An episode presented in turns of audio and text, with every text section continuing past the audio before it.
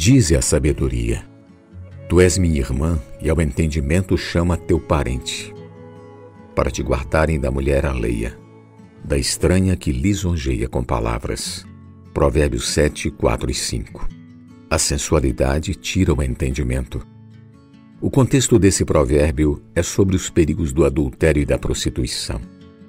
No livro de Oséias, o Senhor diz que a sensualidade, o vinho e o mosto tiram o entendimento.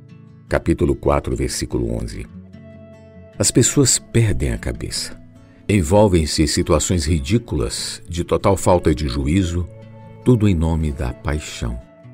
Aos Romanos, Paulo fala da ira de Deus contra toda impiedade e perversão dos homens que detêm a verdade pela injustiça.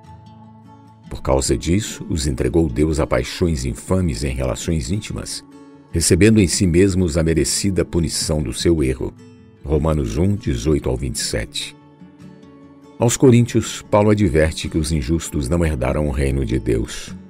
Nem impuros, fornicadores, nem idólatras, nem adúlteros, nem efeminados, nem sodomitas, homossexuais ou praticantes do sexo anormal, como era praticado em Sodoma, nem ladrões, nem avarentos, nem bêbados, nem maldizentes, nem roubadores herdarão o reino de Deus. O apóstolo também nos conforta que, se essa foi nossa prática no passado, ainda há tempo para mudar a nossa vida, pois agora fomos lavados, santificados e justificados em o nome do Senhor Jesus Cristo e no Espírito do nosso Deus.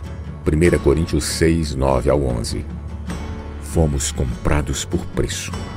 Vamos glorificar a Deus no nosso corpo, o qual é santuário do Espírito Santo versículos 18 ao 20.